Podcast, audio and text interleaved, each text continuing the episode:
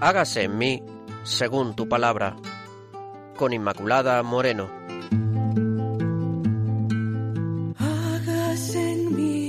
Queridos oyentes de Radio María, bienvenidos. Estamos con todos ustedes, el equipo que compone este programa. Ya saben, Marisa López, el padre Carlos Rey Estremera y que les habla, Inmaculada Moreno. Gracias por su atención, gracias por esos continuos correos que nos siguen enviando. Lo pueden seguir haciendo a través del correo. Hágase en mí, según tu palabra, arroba radiomaria.es. Repito, hágase en mí, según tu palabra, arroba radiomaria.es. Claves para leer la Biblia.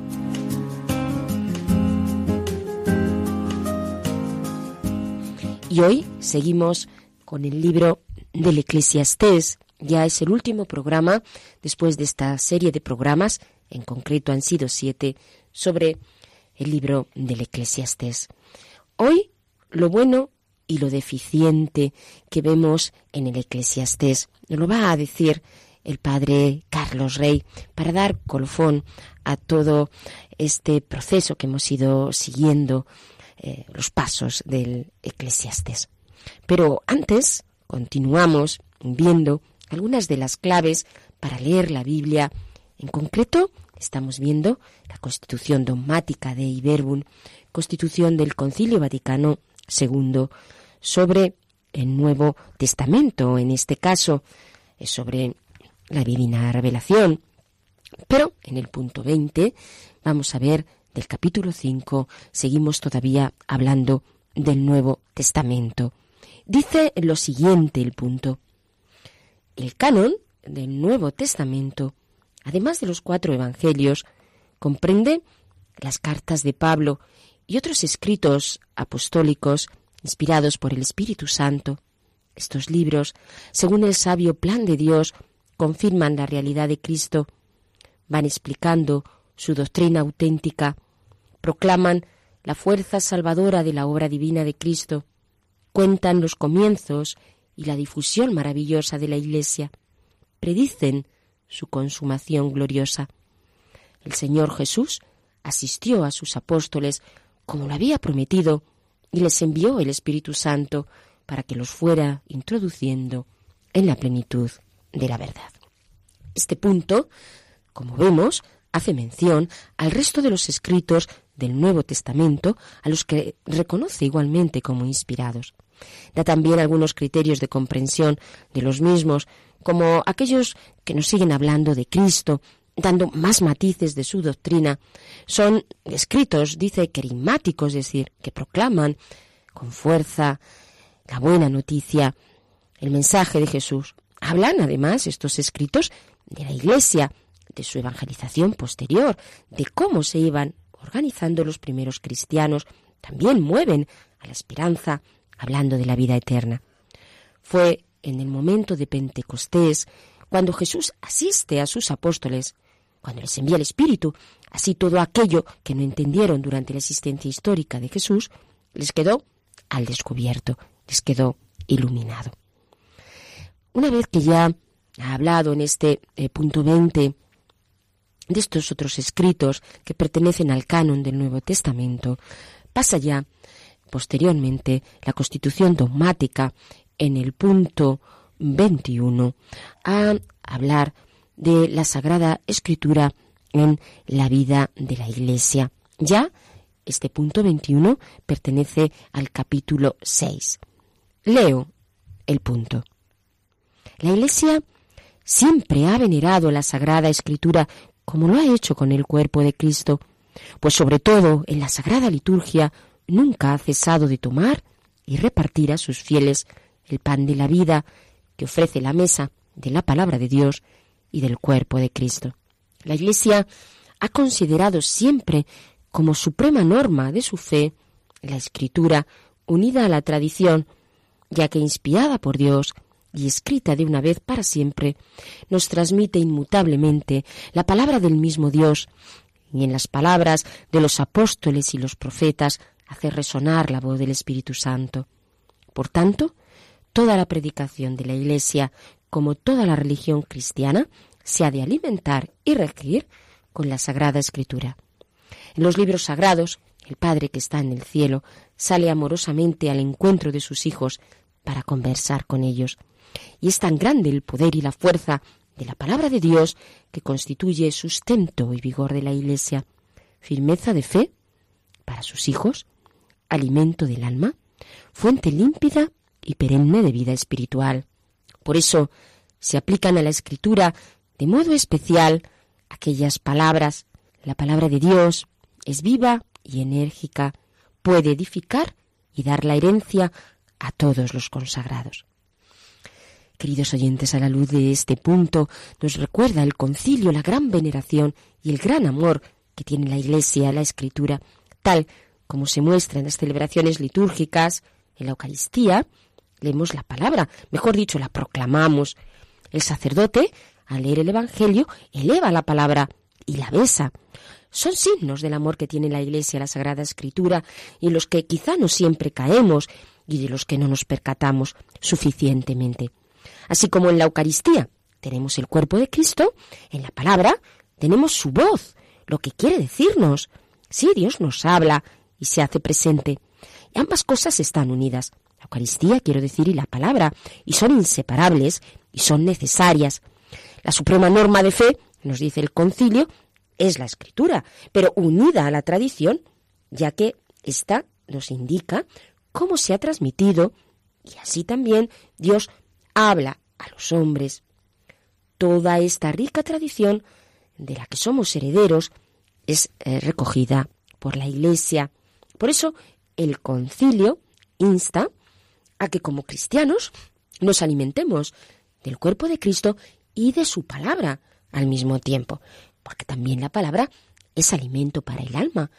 Por ello, toda la Iglesia ha de alimentarse y regirse por la Sagrada Escritura. En ella es Dios Padre quien sale al encuentro del hombre. En ella está la fuerza de Dios. Ella es el sustento y vigor para la Iglesia. Ella nos da la firmeza de la fe. Ella es fuente de sabiduría, alimento espiritual, viva y eficaz, preciosa herencia que sigue estando por descubrir y que nos edifica como cristianos y como iglesia. A la luz de esto, el punto 22 hace referencia a las traducciones, también un apartado interesante. Dice, los fieles han de tener fácil acceso a la Sagrada Escritura. Por eso, la Iglesia, desde el principio, hizo suya la traducción del Antiguo Testamento llamada de los setenta y siempre ha honrado las demás traducciones orientales y latinas, y entre estas la Vulgata. Pero como la palabra de Dios tiene que estar disponible en todas las edades, la Iglesia procura con cuidado materno, que se hagan traducciones exactas, adaptadas en diversas lenguas, sobre todo partiendo de los textos originales. Si se ofrece la ocasión de realizar dichas traducciones en colaboración con los hermanos separados, contando con la aprobación eclesiástica, las pondrá usar todos los cristianos. ¿Qué nos está recordando la Iglesia? Recuerda la Iglesia, a la luz de este punto 22, la traducción de los 70 como referencia continua en los temas de las traducciones, así también y sobre todo la Vulgata. La Biblia griega comúnmente se llama la Biblia de los 70. Es una traducción de textos hebreos y arameos antiguos, más antiguos que las posteriores serie de ediciones de siglos más tarde, que fueron asentadas en la forma actual del texto hebreo arameo de la Biblia hebrea. Representa una síntesis en la que se subraya el monoteísmo judío e israelita, así como el carácter universal del mensaje. Fue el texto utilizado por las comunidades judías de todo el mundo antiguo, más allá de Judea, y luego por la iglesia cristiana primitiva de habla y de culturas griegas. De hecho, la participación, la clasificación, el orden y los nombres de los libros del Antiguo Testamento de las Biblias cristianas, cristianas ortodoxas de Oriente, católicas y protestantes en Occidente, provienen de los eh, códices judíos y cristianos de esta traducción llamada de los 70. Por otra parte, ha hecho referencia también el texto a la Vulgata. ¿Qué es la Vulgata? Es una traducción de la Biblia hebrea y griega al latín, realizada a finales del siglo IV por San Jerónimo. Fue encargada por el Papa Damaso I dos años antes de su muerte. Pero el concilio no se queda ahí, sino que además reconoce que son muchas las traducciones que se han hecho de la Biblia, siempre buscando la fidelidad a la palabra y la seriedad de estas traducciones para hacer más cercana la palabra de Dios a todos los hombres de buena voluntad que busquen leerla y en ella encontrar realmente a Dios. Estas traducciones han de estar y de realizarse en base a los originales, claro está, para que sean fieles a lo que Dios ha querido transmitir a los hombres. También explica ese carácter ecuménico del concilio expresado en concreto en la palabra de Dios. Por esta razón, también se han hecho traducciones comunes con los hermanos separados, bien ortodoxos o protestantes, para que puedan ser válidas para todo cristiano.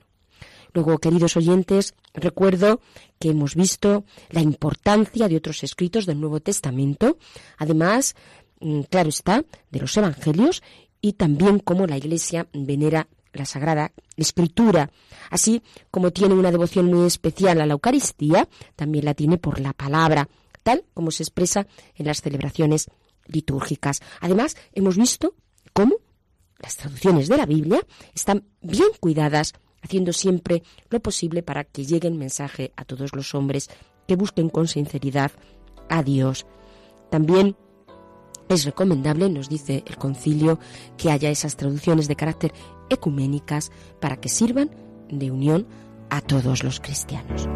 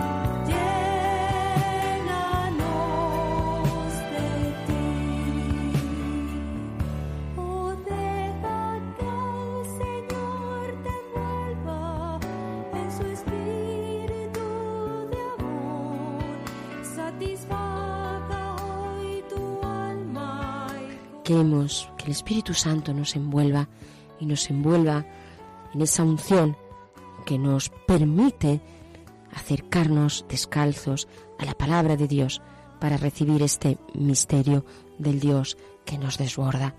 por eso, queridos oyentes, con esta actitud nos vamos a acercar a la palabra, escuchando del libro del Eclesiastés, en este caso, el epílogo. Escuchamos.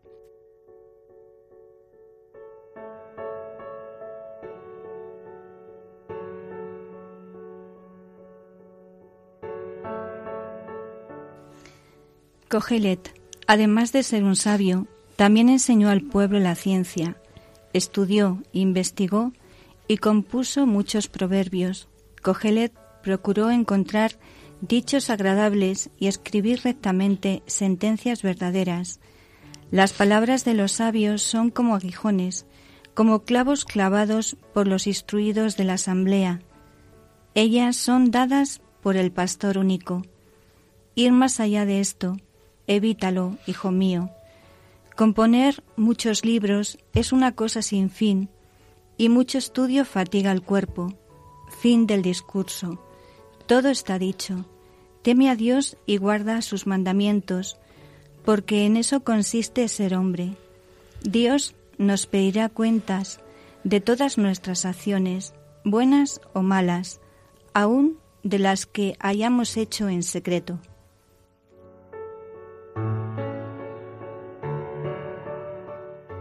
Pues a la luz de la palabra del Señor vamos a dar paso al Padre Carlos Rey, que hoy pues va a hacer esa conclusión a la luz de, lo que acabamos de escuchar. Muy estimados oyentes de Radio María, sed bienvenidos a nuestro sexto programa sobre Coelet. ¿Qué es la vida sin un paso efímero por este mundo? Qué buenas pero qué insuficientes son las satisfacciones de la vida ¿verdad? Es todo tan ambiguo que a veces, como le sucede a Coelet, nos sentimos nadar entre el sí y el no a la vida, y tentados de pasotismo ante el color gris de nuestro día a día. De todo esto nos hablará hoy Coelet. Escucha con atención. La mala o buena suerte en la vida es relativa. No es lo mismo tener buena que mala salud, poder disfrutar o no de los bienes, gozar o no de la amistad. Una cosa es clara. Para vivir mal u oprimido bajo otros, mejor, mejor no haber nacido. Al menos en este caso, son más dichosos los muertos que los vivos, y más dichosos todavía, afirma Coelet, los que no han nacido, porque no han visto las maldades que se cometen bajo el sol. En su valoración escéptica llega nuestro pensador al menos por momentos, a no estimar ni siquiera lo bueno y bello de la vida. Más vale el día de la muerte que el día del nacimiento. Más vale visitar la casa en duelo que la casa en fiestas, pues en duelo acaba todo hombre. Más vale sufrir que reír. Pensares y sentires que se asoman al corazón humano, sobre todo en los días sombríos. Siendo así las cosas, nace la pregunta más radical. ¿Vale la vida más que la muerte? Se asoma el corazón de muchos hombres y mujeres o no. Hay edades de la vida en que, gracias a Dios, hombres y mujeres se la embellecen, la visten de colores. Pertenece al ser humano absolutizar e idolatrar personas, la vida, el amor, el éxito, la estampa física. Con el tiempo se impone la nubosidad variable. La fe misma en Dios no ahora reflexiones sombrías y sensaciones grises. Hay días para todo. Coelet no puede menos de vivir un debate en su corazón sobre el valor real de la vida y de lo que el ser humano busca y hace. Debate continuo, fluctuante y contradictorio, según días y experiencias del momento, entre el sí y el no a la vida. Sí, pero no. No, pero sí. El mérito de Coelet es optar por el sí a la vida y a lo que conlleva. Gracias a sus lados gratificantes, le haya un sentido global positivo a la existencia. Un sí a pesar de los peros. El sí no puede ser total, tampoco el no. Por momentos toma fuerza el no a la vida, pero no le pasa por la cabeza la tentación del suicidio. No cae en una visión nihilista, ni hace una valoración radicalmente negativa de la realidad. Imposible vivirla sin sus sombras, pero en tantas páginas de su diario de reflexiones manifiesta amor a la vida. No es un masoca que se machaca a sí mismo. No puede amar la vida sin nubarones en su corazón, pero aprende a gozarla. Aborrecer la vida no es la última palabra de Coelet. Pese a todos sus peros, afirma la cara, gratificante y positiva de la realidad. No es posible gozar la vida a tope sin sombras e incertidumbres. Para los vivos hay muchos peros, pero hay un pero total para los muertos. Por eso prefiere la vida a la muerte, el disfrute a la tristeza. Para los que viven aún hay esperanza, pues vale más perro vivo que león muerto. El vivir trae sus voces por fugaces que sean, comer con alegría, beber con satisfacción, vivir amodios, amores, odios y pasiones. Para los muertos no hay tantos goces y ventajas. Anda, come con alegría tu pan, bebe contento tu vino, viste ropas blancas en todo tiempo, no falte perfume en tu cabeza, disfruta con la, con la mujer que amas, todo el tiempo de tu vana existencia, pues tal es tu parte en la vida. Disfruta mientras eres joven, déjate llevar del corazón, rechaza las penas del corazón, rehuye los dolores del cuerpo, antes de que lleguen los años en que dirás ya no le saco gusto. Disfruta de la vida, todo un programa que atraviesa el libro entero. ¿Qué pensar de este hombre tan desencantado de la vida y con todo capaz de amarla y gozarla? Alegrarse y pasarlo bien es la conclusión existencial de nuestro sabio. Celebraré la alegría, pues no hay otra cosa buena para el hombre bajo el sol sino comer, beber y divertirse. Apuesta por la vida aunque sea coja, merece la pena. Y apuesta por la sabiduría, por el disfrute, por el trabajo y la eficacia, por la relación amorosa, aunque estén roídos por la polilla. Si el libro está atravesado por la afirmación todo es vanidad y caza al viento, está también jalonado por la invitación a vivir y gozar. Es nada menos que don de Dios. Coelet, por una parte, desdramatiza la carga negativa de sus experiencias y reflexiones. De la tentación de negar la vida y ser nihilista radical, le salva su fe de judío creyente. Dios es enigmático, pero sigue siendo fuente de ser y de vida, y lo único absoluto. Por otra, se invita e invita a amar la vida. Como el sol irradiando luz y calor sobre todo, desde Dios irradia una luz que ilumina el rostro de las cosas, llenándolas de cierto sentido.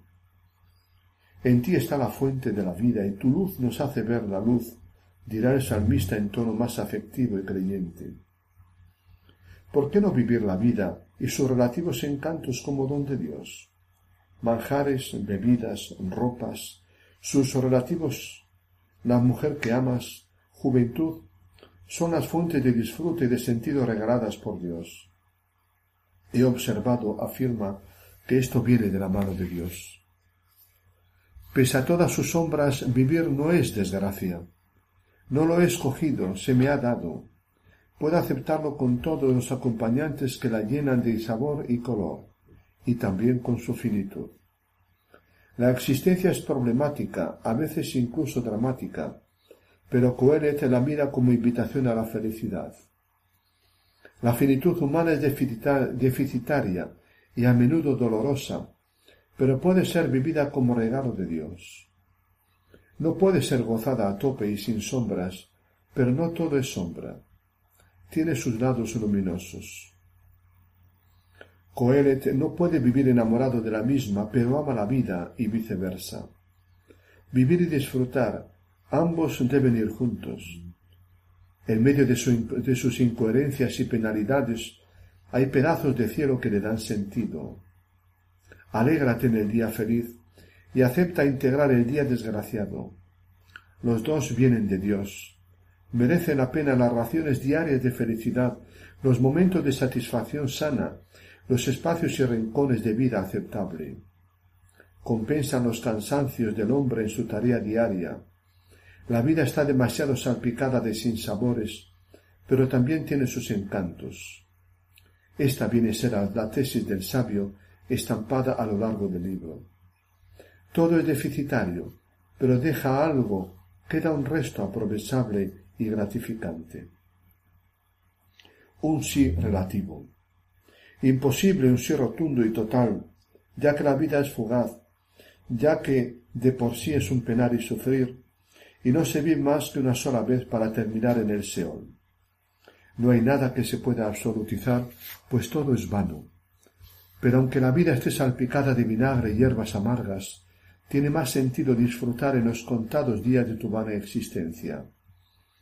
Su declaración de amor a la vida y al goce no es una evasión, es una salida digna a las aporías de una existencia humana que se presenta llena de sinsabores y absurdos.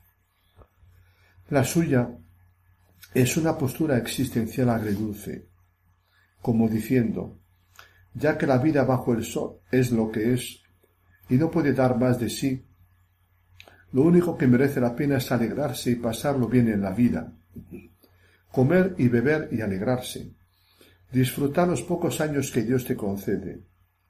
Dulce es la luz y los ojos disfrutan viendo el sol. Carpe diem, decía el principio estoico como ideal de vida. Disfruta el momento, lo que da de sí el día a día, sobre todo los goces sencillos y primarios compartidos con los tuyos. Cuánta percepción contradictoria de la vida en este pensador de la vida y de la muerte. ¿Qué viene a ser? Escéptico, pesimista, nihilista radical, negador de la vida y de, sus satisfacciones, un aguafiestas con sus deprimentes reflexiones, asceta negador de la vida y del derecho a la felicidad, masoca incapaz de vivir la existencia como aspiración a más y mejor, pasota que pasa hasta del pensar, epicúreo en su sentido vulgar, hedonista libertino defensor del principio del placer inmediato y a tope, un viva la vida, un epicúreo en su sentido originario, el arte de vivir y buscar una relativa felicidad mediante las pequeñas satisfacciones del día a día? De todo ha sido calificado nuestro sabio en la historia de la interpretación, y de todo ha habido entre los talantes humanos. Por momentos parece un hombre tentado de pasotismo. Si al fin todo acaba y todo desengaña, ¿para qué el esfuerzo, la reflexión y el esfuerzo y la, de la sabiduría? ¿Para qué la sed de verdad y de justicia? ¿O la búsqueda de placer y de felicidad? ¿Para qué la entrega a un ideal, la dedicación a una causa o a un movimiento, o un compromiso de amor compartido? Pero Coelet no es pasota no pasa de interrogar a fondo la realidad y dejarse interrogar y herir por la misma. No es ni pesimista ni optimista, ni oportunista. Es un espíritu realista y lúcido, dice un comentador. Su talante vital se mantiene básicamente positivo. Al cabo de su pensar fluctuante, escurridizo y ambiguo, quiere asumir positivamente la existencia. Su intención es constructiva, ofrecer un camino de felicidad, el único posible. No opta por el suicidio, pero tampoco puede amar apasionadamente la vida. Dice, la vida es coja y gris, pero vamos a vivirla. No reniega de la vida a pesar de su vanidad, ni reniega de Dios a pesar de su misteriosidad desconcertante pero tampoco intenta moralizar, ni invitar a la esperanza, ni suscitar ideales de alto vuelo. Sólo pretende ofrecer una discreta fórmula de felicidad, importante sin duda dentro de las fronteras de la finitud. Como diciendo, no te empeñes a fondo en nada, no merece la pena. Por ello, no te excedas en nada, ni en necedad ni en sabiduría, ni en maldad ni en justicia, ni en maldecer a Dios, ni en el culto al mismo, ni en vicios, ni en virtudes, ni en odios, ni en amores, ni en orgías, ni en penitencias. Te basta aceptar la vida y gozarla mesuradamente, no excederte en nada. Sé realista resignado, modesto en tus pretensiones. No aspires a la felicidad plena, te estrellarías. Es una utopía, un sueño, proyección de tu corazón. Hay que aceptar la medida de todas las cosas.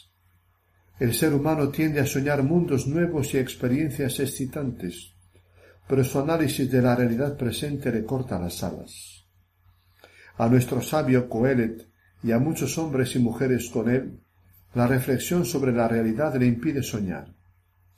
Permanece un permanente mendigo melancólico de la esperanza, mendigo de sentido y de esperanza. Muchos son los valores de este libro, los enumeramos.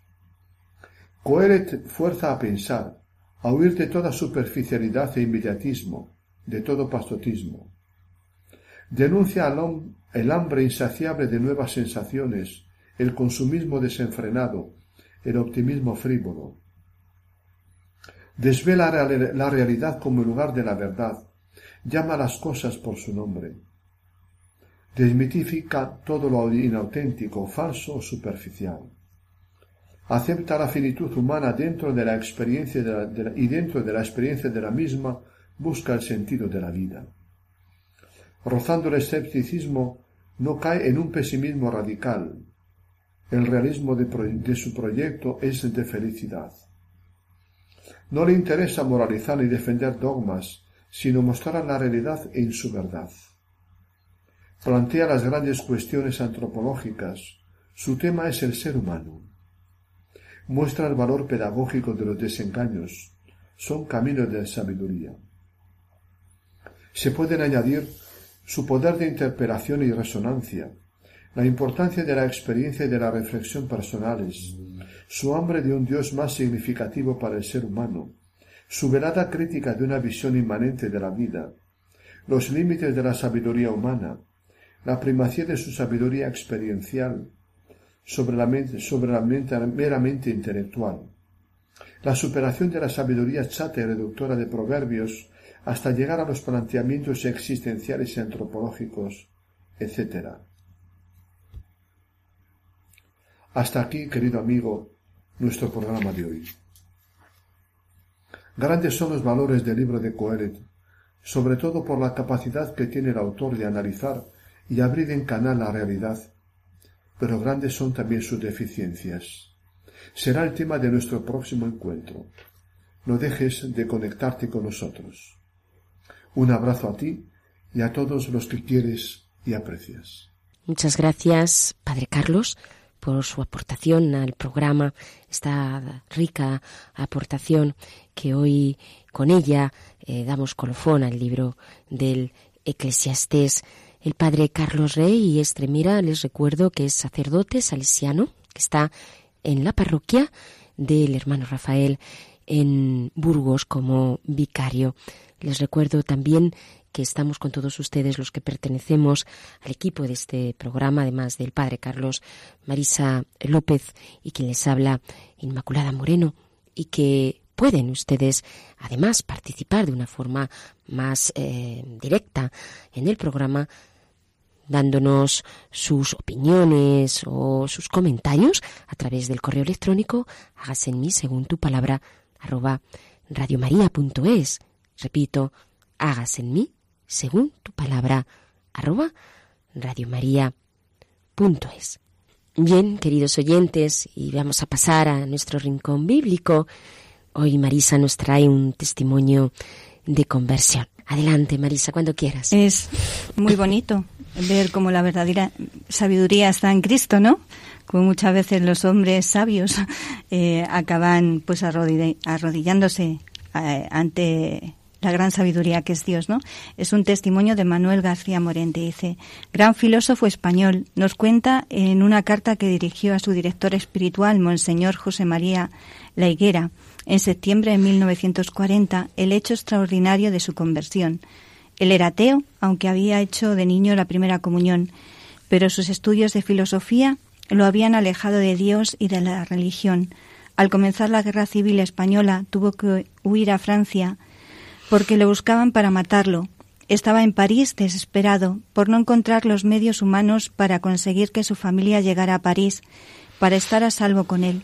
En esa circunstancia, la noche del 29 al 30 de abril de 1937, escuchó un trozo de música de Berlioz titulada La infancia de Jesús, que lo dejó con una gran paz interior, y dice así la carta. Cuando terminó la música, cerré la radio para no turbar el estado de deliciosa paz en que esa música me había sumergido, y por mi mente empezaron a desfilar imágenes de la niñez de nuestro Señor Jesucristo. Seguí representándome otros periodos de la vida del Señor, y poco a poco se fue agrandando en mi alma la visión de Cristo, de Cristo hombre clavado en la cruz. No me cabe duda de que esta especie de visión interior no fue sino producto de una fantasía excitada por la dulce y penetrante música de Berlioz, pero tuvo un efecto fulminante en mi alma. Ese es Dios, ese es el verdadero Dios, Dios vivo. Esa es la providencia viva, me dije a mí mismo. Ese es Dios que entiende a los hombres, que vive con los hombres, que sufre con ellos, que los consuela, que los da aliento y les trae la salvación. A Él sí que puedo pedirle, porque sé de cierto que sabe lo que es pedir, sé de cierto que da y dará siempre, puesto que se ha dado entero a nosotros los hombres.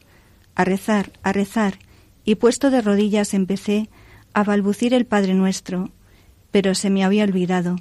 Permanecí de rodillas un gran rato, ofreciéndome mentalmente a nuestro Señor Jesucristo, con las palabras que se me ocurrían buenamente. Recordé mi niñez, recordé a mi madre, a quien perdí cuando yo contaba nueve años de edad. Me representé claramente su cara, el regazo en que me recostaba, estando de rodillas para rezar con ella, y lentamente, con paciencia, fui recordando el Padre Nuestro. También pude recordar el Ave María. Una inmensa paz se había adueñado de mi alba. Es verdaderamente extraordinario e incomprensible cómo una transformación tan profunda pueda verificarse en tan poco tiempo. En el reloj de la pared sonaron las doce. La noche estaba serena y muy clara. En mi alma reinaba una paz extraordinaria. Me parece que debía sonreír. Pensé, lo primero que haré mañana será comprarme un libro devoto y algún manual de doctrina cristiana. Aprenderé las oraciones, me instruiré lo mejor que pueda en las verdades dogmáticas procurando recibirlas con la inocencia del niño. Compraré también los santos evangelios y una vida de Jesús, Jesús, Jesús, bondad, misericordia, una figura blanca, una sonrisa, un ademán de amor, de perdón, de universal ternura, Jesús, debí quedarme dormido. Me puse en pie, todo tembloroso, y abrí de par en par la ventana. Una bocanada de aire fresco me azotó el rostro. Volví la cara hacia el interior de la habitación y me quedé petrificado. Ahí estaba él. Yo no lo veía, yo no lo oía, yo no lo tocaba, pero él estaba allí, en la habitación. No había más luz que la de una lámpara eléctrica, de esas diminutas, de una o dos bujías en un rincón. Yo no, lo, no veía nada, no oía nada, no tocaba nada. No tenía la menor sensación, pero él estaba allí, yo permanecí inmóvil, agarrotado por la emoción, y le percibía, percibía su presencia con la misma claridad con que percibo el papel en que estoy escribiendo y las letras que estoy trazando, pero no tenía ninguna sensación ni en la vista ni en el oído, ni en el tacto, ni en el olfato, ni en el gusto. Sin embargo, lo, lo percibí allí presente con entera claridad, y no podía caberme la menor duda de que él era puesto que lo percibía, aunque sin sensaciones. ¿Cómo es eso posible? Yo no lo sé, pero sé que él estaba allí presente y que yo, sin ver ni oler, ni gustar ni tocar nada, lo percibía con absoluto, con absoluta evidencia. No sé cuánto tiempo permanecí inmóvil, como hipnotizado ante su presencia. Sí sé que no me atrevía a moverme y que hubiera deseado que todo aquello durara eternamente, porque su presencia me inundaba de tal y tan íntimo gozo que nada es comparable al deleite sobrehumano que yo sentía. Era una caricia infinitamente suave, impalpable, incorpórea, que emanaba de él y que me envolvía y me sustentaba en vilo, como la madre que tiene en sus brazos al niño. ¿Cómo terminó la estancia de, de él allí? Tampoco lo sé. Terminó. En un instante desapareció. Una milésima de segundo antes estaba él, y aún allí, y yo le percibí, y me sentía inundado de ese gozo sobrehumano que he dicho. Una milésima de segundo después, ya él no estaba allí, ya no había nadie en la habitación. Debió durar su presencia un poco más de una hora. Y fue tal el impacto recibido que decidió dedicar toda su vida al servicio de Dios. Fue ordenado sacerdote en 1940. Sí, impresionan mucho estos eh, testimonios, ¿no? De personas, por una parte ateos, pero ateos que además son intelectuales, que, que, su razón, pues, ha pensado posiblemente sobre esos temas, ¿no? Porque hay personas que se dicen, yo soy ateo, y, no tienen ninguna base. Sí, pero, pues, un filósofo es una persona que, que realmente, pues, ha, ha, ha pensado sobre esos temas, obviamente, y el que tenga porque en realidad, con toda su filosofía, lo que está expresando en todo el testimonio eh, no tiene nada de, de, de, lucubración racional, sino mm. de, una experiencia muy fuerte de, Jesús y una experiencia muy fuerte del Señor, que no, no, que no, no puede expresar del todo cómo, pero que ahí está igual que cuando ve que esa presencia ya no es tan fuerte, ¿no? Él mismo lo mm. va declarando y, lo va diciendo, ¿no? Como Dios, eh, no, vamos no llegamos a Dios en primer lugar porque les viene a nosotros, pero no llegamos a Dios por una lucubración racional, por muy bien hecha que esté, y, por mucho que se necesite fundamentar la fe, que eso es otra cosa, sino que Dios llega a nosotros por una invitación de amor y por una experiencia de cercanía, de proximidad y, de, yo soy tu Dios, ¿no? Mm, y al cual se, arrodilla la persona a través de la fe. ¿De qué manera se le manifiesta, no? A través de, de, una, de una música, de una partitura, y él va recordando, ¿no? Y él va haciendo memoria también de su madre, de, de cómo le enseñaba, de cómo le acariciaba y cómo eh, va recordando el Padre Nuestro y el Ave María. O sea, cómo Dios a cada uno eh, lo lleva de una forma diferente y, y cómo mm, a veces no hay que hacer grandes cosas, sino porque justamente Él es el grande, es el gran sabio y, se le manifiesta así, ¿no? Con esa presencia que Él dice, no veo, eh, no siento, no, pero sabe que, hay esa presencia, tanto, tanto, que le transforma la vida, o sea, le transforma la vida y al final eh, se entrega su vida eh, siendo sacerdote para Jesucristo. Entonces, eh, qué fuerza tiene cuando Dios se presenta a una persona y justamente, tan sencillamente, a un ateo. Es muy bonito ese, de, ese Es como una experiencia de luz, de sentido, porque eh, no es fácil expresar lo que, significa la experiencia, pero toda esa historia que él va percibiendo de su vida, no es como si toda su vida se reestructurara en torno a, a esa experiencia, adquiere otro sentido nuevo en torno a esa a esa experiencia. Entonces lo, lo descubre también como una novedad. Es una novedad. Una novedad en su vida que irrumpe de una forma eh, desconocida, espectacular, eh, digamos incluso, hmm. porque realmente se le presenta así con mucha fuerza eh, y, claro, pues acoge esa, esa experiencia de hmm. Dios. Pero a veces eh, también qué humildad, ¿no? Porque, claro, mm. él no creía, eh, se manifestaba ateo, ¿no? Y, dices, pues qué humildad para reconocer eh, a ese Dios, a ese Dios que, que, estoy percibiendo, pero que no sé cómo decirte qué es, ¿no? Pero que se queda con esa experiencia fuerte, ¿no? Y humildemente reconoce que toda la sabiduría humana como dice San Pablo, no es nada en comparación con, con, Cristo, Jesús mi Señor, ¿no? Pues es muchas veces esa experiencia de caer de rodillas y, de dejarte transformar mm, por el amor de Dios. Mm.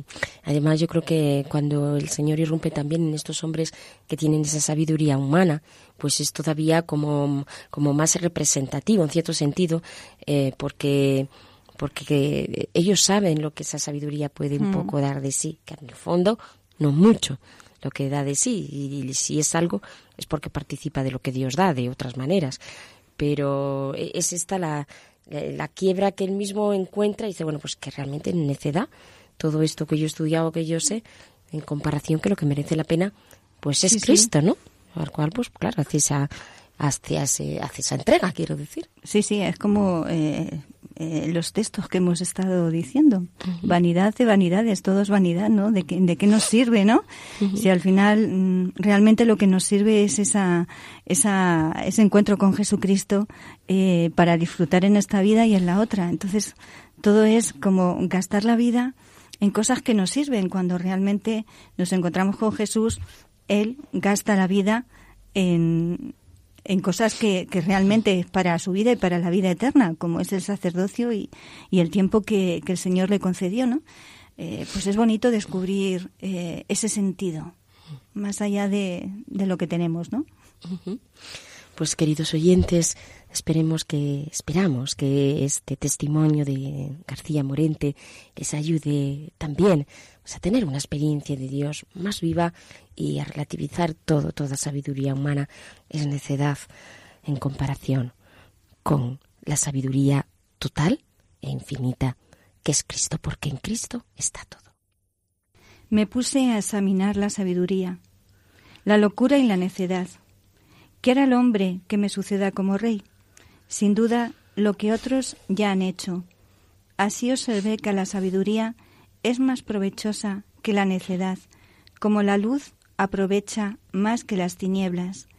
El sabio lleva los ojos puestos en la cabeza, pero el necio camina en tinieblas. Sí, pero comprendí que una suerte común les toca a todos. Así que me dije, la suerte del necio será mi suerte. ¿Qué saqué el limpio siendo tan sabio? Y concluí que hasta eso mismo era vanidad. En realidad, nadie se acordará jamás del necio ni del sabio, ya que en los años venideros todo se olvidará. Tanto el sabio como el necio morirán. Señor Jesús, bendito y alabado eres.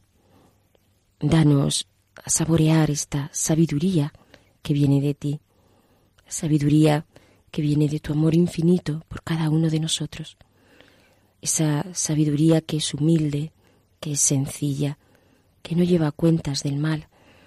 Esa sabiduría que nos hace escrutar los misterios del amor, haciéndolos vida en nosotros. Esa sabiduría que se entrega a los demás y que comprende que el servicio es la clave de toda felicidad. Esa sabiduría que nos ilumina en la historia de nuestra vida que nos ilumina respecto a los proyectos que tú tienes con el hombre en este momento en el que tú nos has puesto en esta vida, Señor. Damos, te pedimos, Señor, esa sabiduría que procede de ti. No queremos riquezas, ni queremos fama, porque todo es necedad, pero la riqueza de tu sabiduría, los tesoros de tu gracia, vivir en la intimidad de tu corazón que nos da la fe, es lo más preciado que podemos tener, Señor. Te adoramos y te bendecimos y acogemos este regalo de la sabiduría que de ti proviene, que emana de tu corazón ardiente de amor por cada hombre. Amén.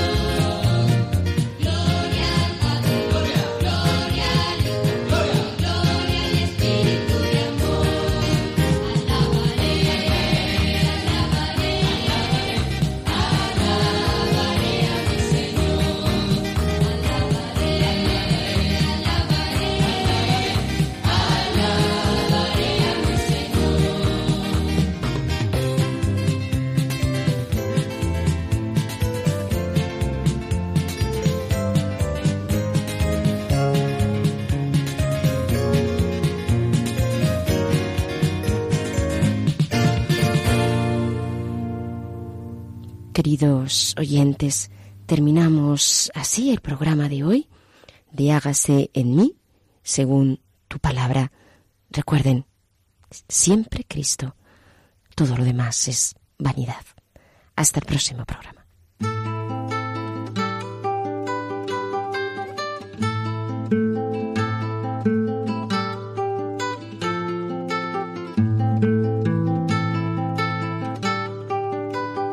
Han escuchado Hágase en mí según tu palabra, con Inmaculada Moreno. Hágase en mí según tu palabra, hágase en mí según tu sueño, hágase en mí según